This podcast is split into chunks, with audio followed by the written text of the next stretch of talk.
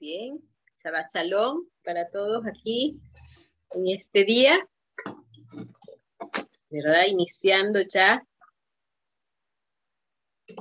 este mes de, de Adar, ¿verdad?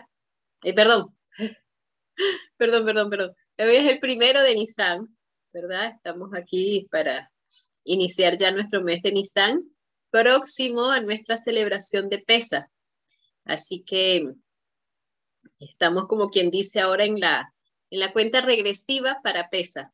Ya este, dentro de unos pocos días, 14 días, estaríamos ya entrando en lo que sería PESA, ¿verdad? Esa, esa celebración, ese recuerdo de la liberación de Egipto, ese recuerdo de cuando este, Hashem sacó con su mano poderosa al pueblo. Bueno, la, para allá es Tahria, ¿no? Tahria. Y eh, como decía Ronald, estaba aquí en el libro de Bajikra, ¿verdad? El libro de Levítico, capítulo 12, 1, hasta el capítulo 13, 59. En algunas oportunidades, ¿verdad? Se lee junto con este, la otra para que sería la, que nos continúa, ¿verdad? La Mexorá. Pero en esta oportunidad se estudia sola. Así que solo estamos estudiando Tasría, es la para allá que corresponde a esta semana. Ya vamos por la número 27. Ya prácticamente estamos en, en la mitad de lo que sería la lectura ¿verdad? Del ciclo y ya hemos pasado ya la mitad, ya, vamos avanzando y ya nos vamos acercando, ¿verdad? Allí próximamente a, a un nuevo inicio del ciclo. Pero ahora, ¿verdad? Estamos aquí en nuestro libro de Vajikra, en este estudio, y esta porción, ¿verdad? Eh, trae varias, varias informaciones y algo interesante, lo primero que viene aquí es lo que Ronald había allí leído en Vajikra 12, 12.1, ¿verdad? Y que nos trae a veces em, ¿qué, qué es lo que significa, ¿verdad? ¿Qué hay detrás de todo eso? ¿Por qué Hashem en ese momento dijo que eso se realizara? Y en el 12.1 dice, el Señor dijo a Moshe, Continúa en el 2. Di a los israelitas, cuando una mujer dé a luz, un varón quedará impura durante siete días, como durante su periodo menstrual. Al octavo día circuncidará, al niño, pero ella esperará 33 días para purificarse de su sangre. Ninguna cosa santa tocará, ni vendrá al santuario hasta que cumpla los días de su purificación. Y continúa allí hablando, ¿verdad? Y si da luz una niña, ¿verdad? Si es niña, este, quedará impura durante dos semanas conforme a la separación y estará 66 días purificándose. Estamos hablando del doble del tiempo. Cuando cumpla los días de su purificación por hijo o por hija, traerá el sacerdote a la tienda de reunión un cordero de un año para el holocausto y un pichón o una tórtola para expiación. Y allí entonces vamos a parar un momento, ¿verdad? Con respecto a eso, a la ofrenda, la ofrenda de, el cordero de purificación y la ofrenda de expiación, ¿verdad? De una tórtola. Em, ¿Qué pasa allí? ¿Por qué ese, esa petición? Ya en otras, en otras oportunidades hemos hablado de, del por qué, ¿verdad? Para un niño tiene que ser este, una cantidad de días y para una niña aumenta en cantidades de días. Ya habíamos eh, estudiado, ya habíamos profundizado en esa parte y es porque la, la, la, la niña que nace, ¿verdad? También va a ser madre, así que es un proceso como que doble, ¿verdad? Que va allí porque también va a traer y hoy vamos a estar viendo, ¿verdad? Un poco aquí, el por qué sería una expiación que la mujer tiene que realizar después de tener a un hijo, ¿verdad? Después de traer vida. ¿Por qué se considera que debe de ser expiado? Y este, allí vamos a estar entonces viendo. Como veíamos allí, eh, esta para allá comienza con la maternidad. Estamos pasando de un proceso de que veníamos de la para allá anterior, habíamos hablado de los animales kosher, ¿verdad? Habíamos terminado allí en, en el capítulo 11, y luego seguidamente viene esta parte. Dentro de lo que estábamos viendo, veíamos que eh, todo esto se asemeja a lo que es el proceso de la creación, a lo que son los siete días de la creación. Dice, después de, los, de la creación de los animales, ¿verdad? Vino lo que fue la creación del hombre. Y aquí en este caso también están estas leyes especiales importantes para el hombre después de lo que fueron las leyes dadas para el consumo de los animales inmundos, impuros, todo eh, eh, puros e inmundos. Allí que tenemos en, en 11. Entonces vemos esa secuencia, ¿verdad? O esa relación allí. En la creación, después de haber creado los animales, fue creado el ser humano. Y aquí, después de dar las leyes sobre los animales, se da la ley para los seres humanos que son de vital importancia. Y la primera que entra en vigencia es esta ley de la maternidad. Es esta ley de, de, todo lo que tiene que ver con el nacimiento. Y por eso tenemos que tener consideración porque es, es importante. Aparte, aquí vemos al mismo Hashem diciéndole a Moshe, ¿verdad? Una vez más, como vemos allí, este, di a los hijos de Israel, ¿verdad? Diles esto, esto es lo que yo estoy estableciendo, esto es lo que yo estoy hablándole a ellos. Así que eh, aquí habla que el tiempo de la menstruación se llama en hebreo nidá. Y durante este tiempo de la nidá, ¿verdad? El tiempo de la menstruación, la mujer es considerada impura y no debe de estar en ningún relacionamiento con las otras personas, ¿verdad? Ni tampoco tener relación sexual con su marido durante siete días. Esta es una ley establecida por Hashem allí en, eh, en, a Moshe que le habló para el pueblo. Y la Biblia entonces, ¿verdad? El Taná compara la condición de una nueva madre con la de una mujer que menstrua, ¿verdad? Será impura, será apartada. Este la está comparando con la misma ley de la anidad, que es la ley de la menstruación. Ella es también impura durante siete días, ¿verdad? Y eh, pues hay muchos eh, sabios, eruditos de la palabra, del estudio, que han sido desafiados con las preguntas de por qué, ¿verdad? De, de qué significado tiene, hacia dónde va esto, porque Hashem estableció esa parte. Y aquí, bueno, y sobre todo la parte de por qué la mujer tiene que traer una, una ofrenda, requiere un sacrificio de una, de una ofrenda que tiene que traer para su purificación. ¿Por qué esto, verdad? Y, eso ha llevado a mucha reflexión, a mucho estudio este, entre todos los que son los, los estudiosos de la Torah. Entonces, eh, ahí en el texto de Vajikra 12.6, ¿verdad? Nos decía que ahí como habíamos visto, ¿verdad? Cuando cumpla los días de su purificación, por hijo o por hija, traerá el sacerdote la tienda de reunión un cordero de un año para holocausto y un pichón o una tórtola para expiación. Entonces, eh, se dice que el holocausto o la ofrenda y el, cordero, ¿verdad? Para el holocausto es comprensible, ¿verdad? Es una ofrenda allí, un, un agradecimiento de alegría de todo esto por el nacimiento, por la vida. Pero lo que eh, es, es, difícil de comprender para algunas personas es por qué, ¿verdad? Tiene que hacer expiación. ¿Qué pecado cometió? ¿Cuál es el pecado que se habla allí? Dice que los siete días eh, de la nidad, ¿verdad?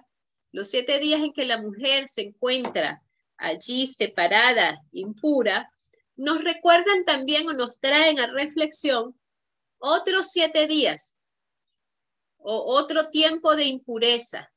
Y es cuando una persona eh, se encuentra de luto, cuando alguien muere, ¿verdad? Eh, cuando alguien muere, la persona también hace una especie de luto, ¿verdad? También por ese mismo tiempo, por siete días. Entonces, ahí hay una parte interesante. Cuando el Señor creó, ¿verdad? Adán y a Eva, lo hizo en un mundo bueno. Vemos ahí en la lección de escuela sabática que hablaba todo, ¿verdad? bueno, bueno, perfecto, ¿verdad? Lleno de santidad y de pureza. Y este, allí, cuando la mujer, ¿verdad? En, en Bereshit 2, 16, 2, 16 y 17, dice, y el Señor Dios le ordenó al hombre, puedes comer de cualquier árbol del jardín, pero no debes comer del árbol del conocimiento del bien y del mal, porque cuando comas de él, morirás. Pero vemos que cuando Adán y Eva pecaron, no murieron, ¿verdad? Inmediatamente. Sin embargo, una de las consecuencias de este pecado fue el doloroso embarazo de Eva, ¿verdad? Y de todas las mujeres consiguientes. Eso no era así en la creación. Si nosotros eh, recordamos, ¿verdad? El Talmud enseña que la frase aumentará en gran medida tus dolores, porque ahí vemos que en, en dice, ¿verdad? Ahora con, con dolor, ¿verdad? Vas a ser en aumento, vas a dolor, con dolor vas a tener a tus hijos. Se refiere, de acuerdo a lo que está establecido en el Talmud, a la sangre menstrual de la persona. Esto es una implicación para el pueblo judío de que si no fuese por el pecado del fruto prohibido, las mujeres no hubiesen tenido la necesidad de menstruar, ¿verdad? Y eh, el parto hubiese sido un resultado indoloro, perfecto como Dios había creado. Y si nosotros recordamos un poquito más, ¿verdad? Y para ampliar un poco más, recordamos en el libro de Apocalipsis 21, del 1 al 4, cuál es la promesa que se tiene de esa tierra nueva, restaurada y renovada, que va a ser, ¿verdad?, similar a lo que fue la, la, tierra en su comienzo en el Edén. Dice allí el Juan, ¿verdad?, en su visión, entonces vi un cielo nuevo y una tierra nueva, porque el primer tierra, el cielo y la primera tierra habían desaparecido y ya no había mar. Vi la ciudad santa, la nueva Jerusalén, bajando del cielo de, Dios, preparado como una novia bella vestida para su esposo. Y continúa más adelante, ¿verdad? Algo que nosotros nos relaciona con la allá y el estudio de este momento, lo que tiene que ver allí con, con la nidad, con el, con el proceso de purificación de la mujer. Dice, enjugará Dios toda lágrima de sus ojos ya no habrá muerte, ni luto, ni llanto, ni dolor, porque el viejo orden de las cosas ha pasado. Entonces aquí se, de acuerdo, ¿verdad? El rabino Arikan dice, la separación tras el parto y la comparación con la menstruación Ambos son resultado del mismo pecado. ¿Cuál pecado? El de Eva, el de la mujer, el de comer el fruto prohibido. El de que por causa de eso, ¿verdad? Iba a ser el, este, iba a aumentar los dolores de parto de ella. Ahora, cuando habíamos hablado de que se asemeja los siete días de la menstruación se asemejan a lo que son los siete días de luto por una persona que muere, es porque cada vez que la, persona menstrua es un bebé que no llegó a feliz término. ¿Ok? Cada vez que ocurre un proceso de menstruación, significa que hubo una muerte de una vida, que no pudo ser procesada, creada, que no se pudo dar.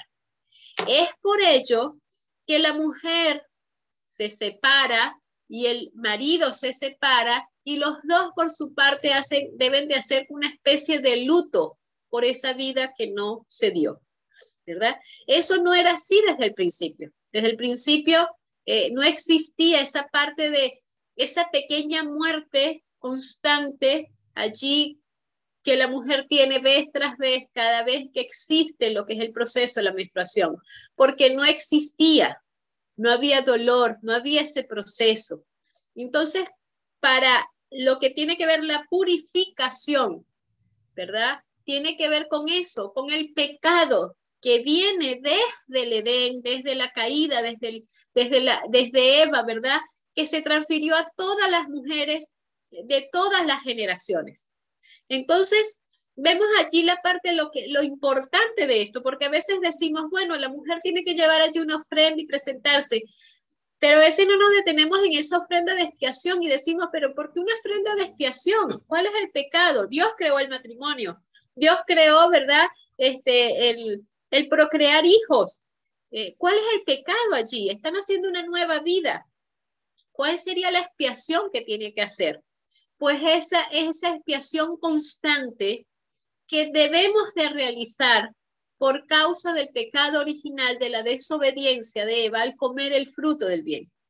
Y la menstruación es esa, esa muerte como que continua o prolongada que existe porque el, el texto decía, el momento en que comas de ese fruto, ciertamente morirás, ¿verdad?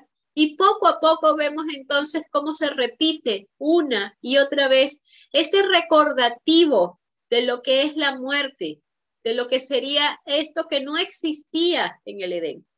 Es por ello que entonces eh, vemos aquí esa importancia, como, como el Señor allí le había dicho entonces a Moshe, o sea, esta es la ley que quiero que establezcas, porque este pecado está acompañando tanto al hombre como a la mujer, ¿verdad? Durante toda la vida y por lo tanto constantemente, mes tras mes, la mujer debe de purificarse. La mujer debe de hacer un proceso de luto, de duelo, porque esto no hubiese sucedido, ¿verdad? Si no hubiese entrado el pecado en este mundo. Y este, allí entonces vemos cómo, ¿verdad?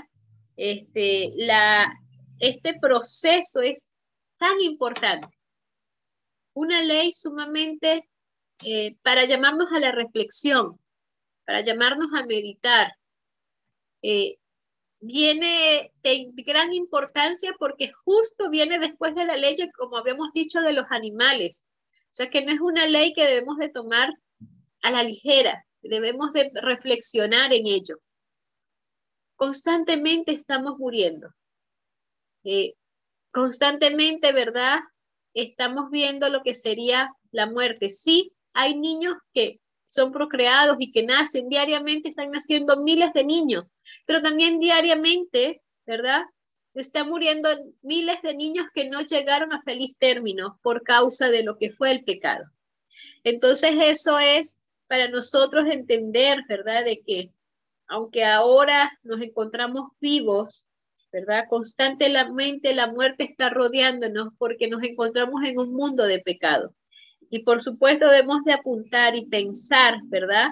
En ese momento cuando esta tierra sea renovada, restaurada, y ya no habrá más llanto, ni dolor, ni nada. Y eso me llevaba a pensar esta semana. A veces las personas, ¿verdad? Eh, hablan mucho del tema de qué va a pasar en el cielo, va a haber, va a haber matrimonio, no va a haber, qué va a pasar. Cuando leía este texto decía, puede que haya un parto, pero ya no va a existir el dolor. Puede que exista ya una procreación de la vida, pero sin dolor, como tenía que ser desde un principio. Lamentablemente Eva no, no experimentó eso, porque tuvo que experimentarlo ya con el dolor por lo cual no existe una, una evidencia certera de lo que tenía que ser desde el principio con la perfección de la creación de Dios.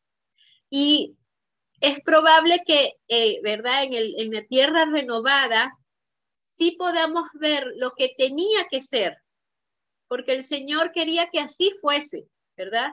Algo perfecto, algo bueno, algo top en gran manera, algo, algo bendecido, algo que, que tenía que verse allí la vida como este, lo que era la prolongación de, de su amor, de su misericordia por el ser humano. Así que esta semana estuve yo reflexionando, realmente no existirá matrimonios ni procreación en el cielo como a veces por allí se, se tiende a, a, a conversar, porque esto es una experiencia que el ser humano no lo ha tenido todavía. Esta experiencia del parto sin dolor. Y estoy segura de que el Señor quiere que también sea experimentado para que vean realmente lo que Él quería, porque lo que existe en la mente hoy en día del ser humano es el dolor terrible a los momentos del parto, ¿verdad? Este, y, por allí, eh, cuánto sufrimiento, ¿verdad? Vemos en esos momentos eh, en que la mujer tiene que dar a luz, cuánto, cuánto sufrimiento vemos a veces en o procesos dolorosos en la mujer cuando está en procesos de menstruación, pero eso no tiene que ser así. Eso no debería de ser así, porque el Señor quería que fuera algo bueno, algo perfecto. Entonces vemos que el parto está tan completamente entrelazado con el pecado de Eva que una ofrenda por el pecado parece completamente natural. Se puede comprender, ¿verdad? Porque vemos allí ese enlazamiento que hay entre lo que es el parto con el pecado de Eva en el jardín del Edén. Luego vemos allí que la, para allá, ¿verdad? La porción de esta semana continúa hablando de la Brit Milá. Brit Milá, ¿verdad? Otro proceso bastante interesante y es una ley también que se encuentra de vital importancia, de gran relevancia acá, siguiendo las leyes, como decíamos, de los animales, leyes dadas para el ser humano, leyes importantes para el ser humano. Justo después de hablar entonces de la maternidad, ¿verdad? La Torá nos habla de la misma de la circuncisión. Allí en Vallicra 12, el verso 3 decía, al octavo día circuncidará al niño. Allí vemos entonces que esta es una misma, es una ordenanza que el pueblo judío ha cumplido por más de tres mil años. Allí ellos eh, recuerdan que la palabra Brit es pacto, ¿verdad? Ese pacto, esa separación, ese apartado que hizo el Señor con su pueblo para diferenciarlos, para distinguirlos, ¿verdad? Y que lo hizo ahí con Abraham en un momento y que se ha seguido, ¿verdad? Practicando generación tras generación hasta nuestros días. Aquí vemos que eh, también los estudiosos se han dado cuenta, por la Gemara, ¿verdad?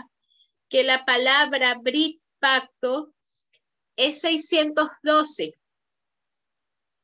Y esto entonces significa que lo que es esta misma engloba todos los mandamientos que el Señor ha establecido en la Torá, ¿verdad? Los 600 son 613 en realidad, pero ya el Brit es uno, o sea que quedan 612 adicionales. Ahora, ¿qué es lo interesante? El niño no participa prácticamente o no, no, está activo en la preparación o en el cumplimiento de esta misma. Simplemente está allí, es un bebé, ¿verdad? Ocho días de nacido. ¿Quiénes participan en esto? Pues los adultos que se encuentran allí, sus padres están allí participando para que esta misma pueda ser cumplida por el niño, pueda ser cumplida allí que en el octavo día, como está establecido, el niño sea circuncidado, ¿verdad? El niño en ese momento no tiene conciencia de lo que tiene que hacer, no sabe, ¿verdad? Este, que tiene que circuncidarse, pero sus padres y o los adultos que se encuentran allí, ellos, ¿verdad? Accionan para que cumpla esta misma.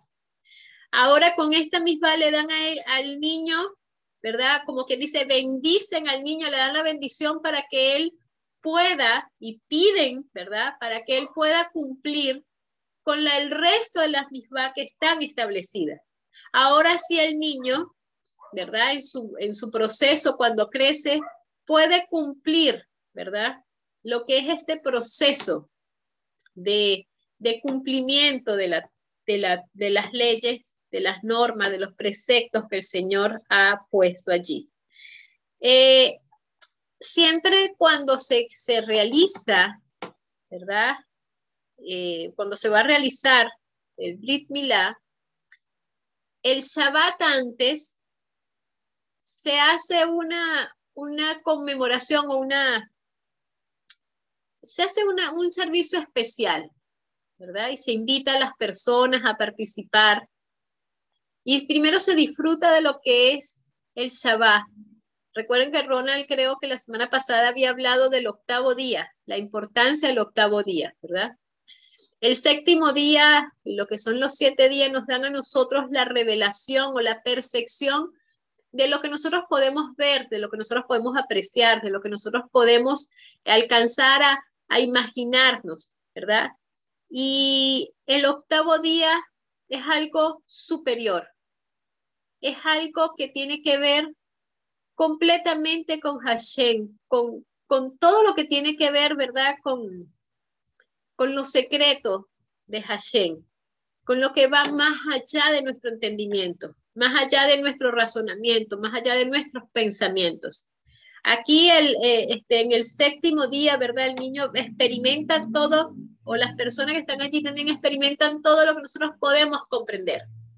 Pero luego va el octavo día a ser circuncidado, para que él entienda que él pertenece a Hashem, que él está en las manos de Hashem, que más allá de lo que él puede entender, es lo que eh, será su vida, ¿verdad? Su vida será regida, eh, este, llevada a cabo por todo el cuidado de Hashem, pero sobre todo por toda la obediencia y entrega a Hashem completa.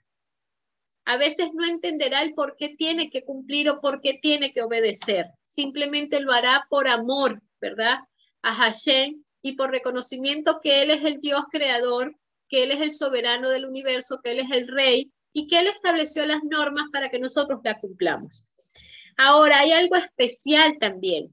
Durante este servicio que se hace antes, que se hace el Shabbat anterior a la circuncisión, eh, se, generalmente se, se dice, ¿verdad? Se canta, se recita lo que es el Shema, ¿verdad? Shema Israel. Oye Israel, Adonai nuestro Dios, Adonai es uno, es único. Allí viene primero un reconocimiento y una sumisión a Hashem. Para luego entonces, dice, para luego estar con el yugo del cumplimiento de las normas o de las leyes. Antes de nosotros cumplir las normas, antes de nosotros pensar, ¿verdad? Hoy en día como personas, cada uno de nosotros, antes de siquiera pensar en querer cumplir algo, en querer hacer algo, en proponernos, ¿verdad? Cambiar nuestra forma de pensamiento, de actuar, de ser. Lo primero que tenemos que hacer es reconocer a Hashem como el uno y el único que existe. Una vez que eso sea así, el cumplimiento de la misma va a ser un proceso mucho más sencillo, porque ya nosotros estamos reconociendo que lo hacemos porque el Señor, ¿verdad? Es el único y el uno, el que existe en todo el universo. Así que eh, vemos allí eso interesante, ¿verdad? Antes de que el bebé sea sometido a ese proceso de la circuncisión, lo primero que tenemos que entender es que somos salvos por la gracia. Porque a veces nosotros podemos creer o pensar, ¿verdad? O las personas, nosotros no, porque estudiamos la Torah y ya comprendemos todo este proceso.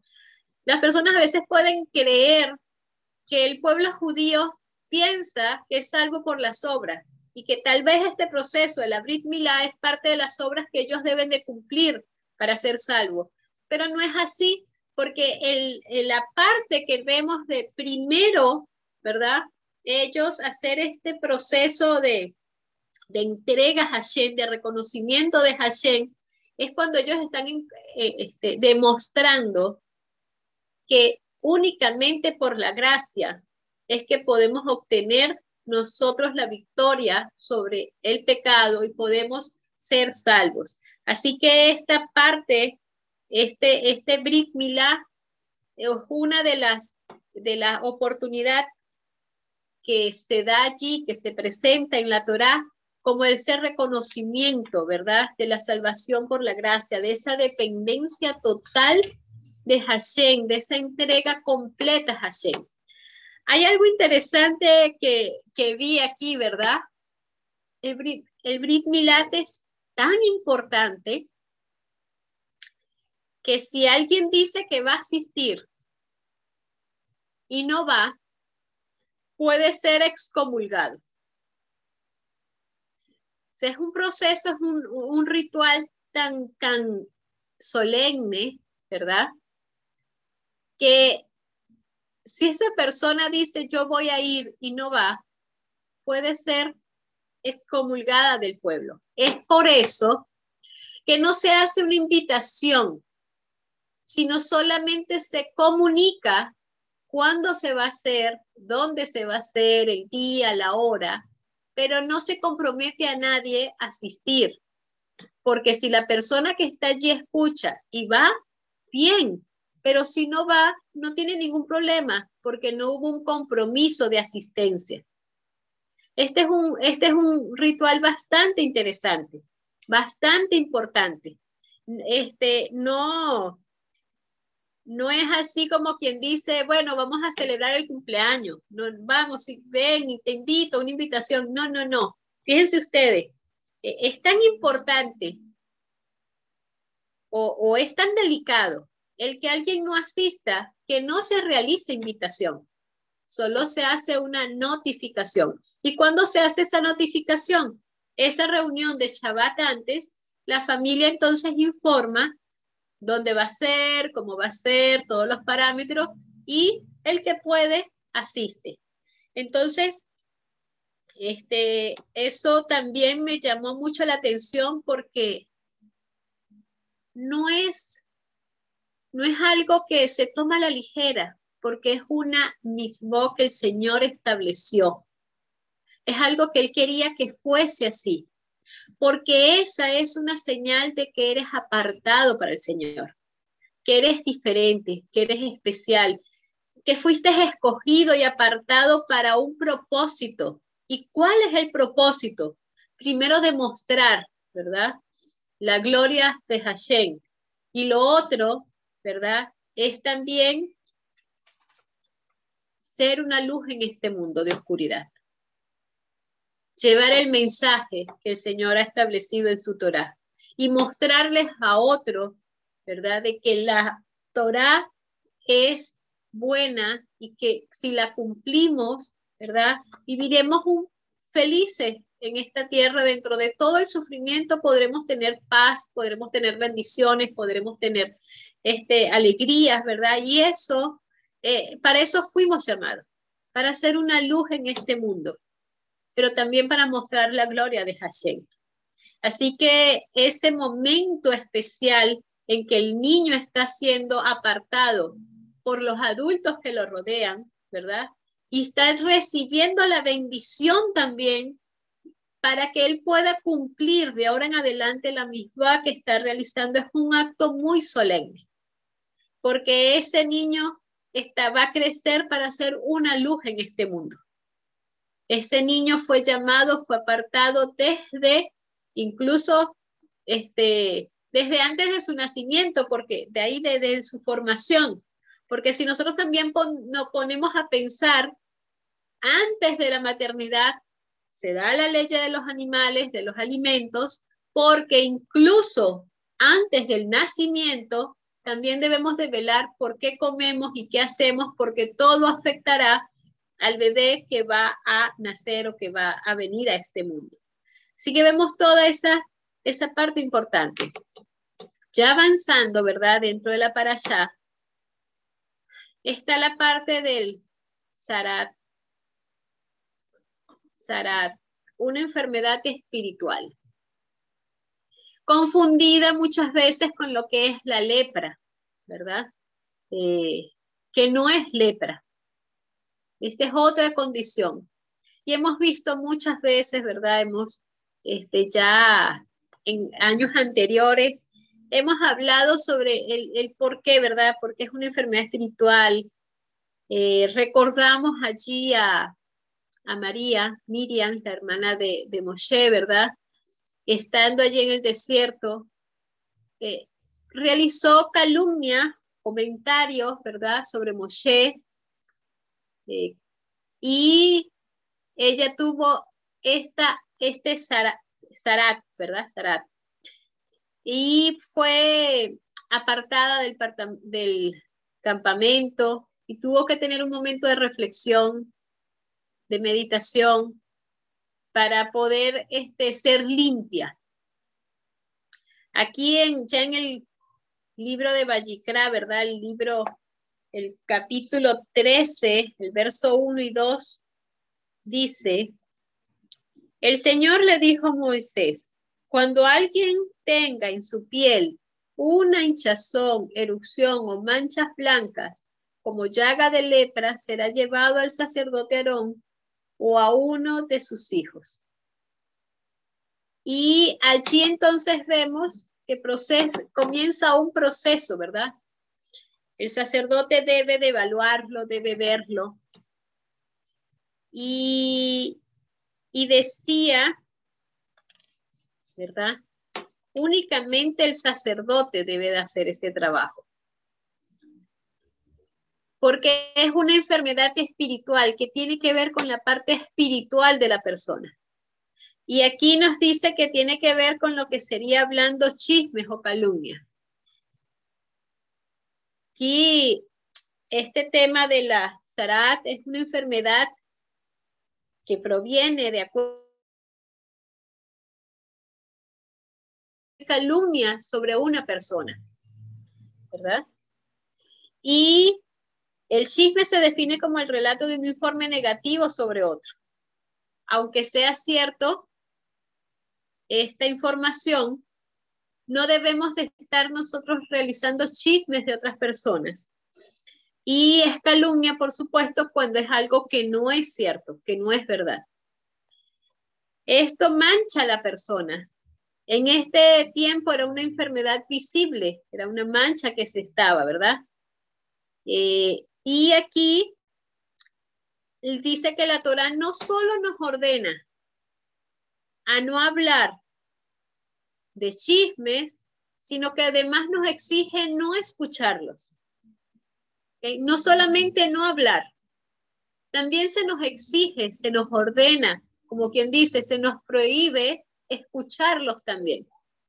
Resulta que aquí hacía, ¿verdad? Este, el pastor Richard Elofer hacía un comentario de que hoy en día, pues, el chisme es algo de la sociedad.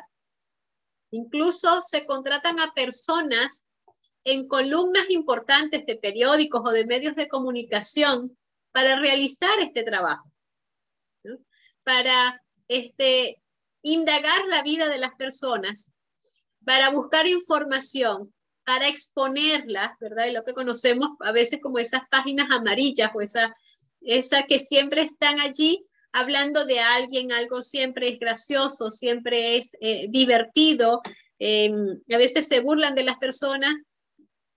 Hace esta semana creo que fue la entrega de los Oscars, ¿verdad? Y es algo que anda en la noticia hoy en día, es algo diario, ¿verdad? Que anda en las redes sociales.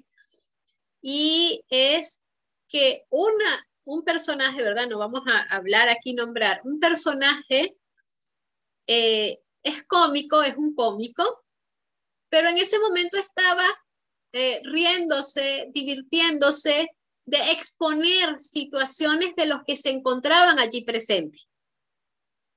Allí, dentro de los que estaban presentes, estaba una persona que tiene alopecia, tiene pérdida de cabello.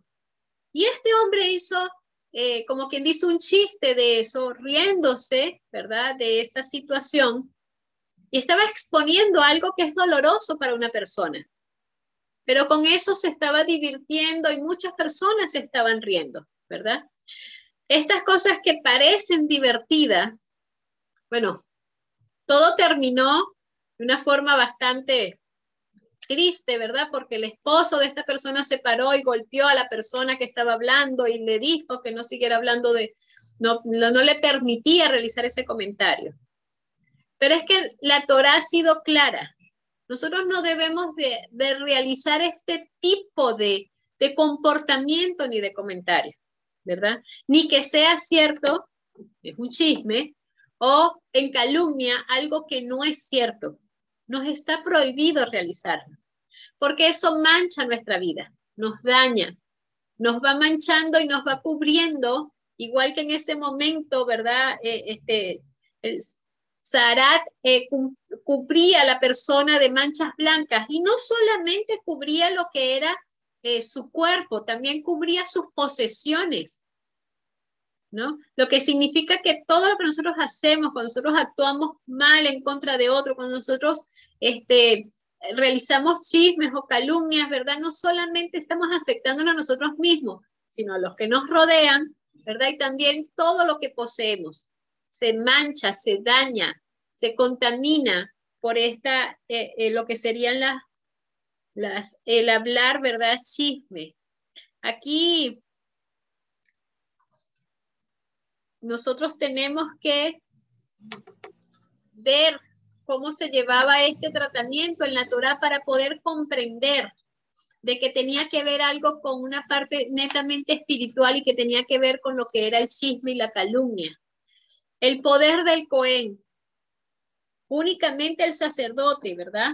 Aquí decía en la, en la, en el ¿verdad? 13, 2 y 3, cuando alguien tenga la tenga en su piel una hinchazón, erupción o mancha blanca como llaga de lepra, será llevado al sacerdote Aarón o a uno de sus hijos. El sacerdote examinará la llaga. Si el pelo de la llaga se ha vuelto blanco y la llaga parece más hundida que la piel, es llaga de lepra. Después de comprobarlo, el sacerdote lo dará por impuro. Únicamente el sacerdote y eso, ¿verdad?, nos lleva entonces a reflexionar. ¿Por qué únicamente el sacerdote? No cualquier persona. El sacerdote, el Cohen Gadol, están hablando allí de Aarón o de sus hijos, ¿verdad? Porque ellos tenían que evaluar a la persona. Debían de indagar, decía allí que debían de investigar lo que había detrás de todo esto, qué era lo que había pasado, cuál era la causa que lo había llevado a tener esta enfermedad, ¿verdad? O esta situación de Sara que lo iba a llevar a tener que separarse de las personas y del campamento, a tener que ser declarado inmundo. Tenía un proceso de observación. Durante este proceso de observación, ¿verdad? Uno aquí nos imaginamos que era el proceso también, porque era apartado unos días para ver si cambiaba o no cambiaba el proceso, pero en ese, en ese periodo, ¿verdad? El Cohen seguramente conocía. Recuerden que el pueblo de Israel también tenía, ¿verdad? Ese, sistema de encargados de, de miles, de cien, de, bueno, toda esa cantidad de personas y seguramente habían traído situaciones de problema allí ante Moshe, ante los que, ante los que estaban allí para ser presentados por alguna situación que se había dado. Algún problema se estaba presentando. Entonces era era sencillo ir a ver, ¿verdad? Si algo había ocurrido, si esta persona había cometido algún chisme, alguna calumnia contra alguien, por lo cual se encontraba así. Y también era un momento de, ver, de indagar de investigar quién era esta persona, cuál era su proceder, cuál era su comportamiento, ¿verdad? Si esto continuaba así, la persona entonces eh, tenía que ser declarada impura, ¿verdad? Y debía de ser apartado, desterrado. Luego debía ser ayudado para volver a la vida religiosa plena. Tenía que vivir solo, tenía que irse. Había unas condiciones, tenía que cortar su ropa, decir que era inmundo. Pero hay una parte interesante. La persona debía de vivir sola, apartarse de los demás. Porque esta persona con su calumnia y con el chisme hizo daño, separación, hizo este, allí una, una herida, ¿verdad? En algunas otras personas. Dice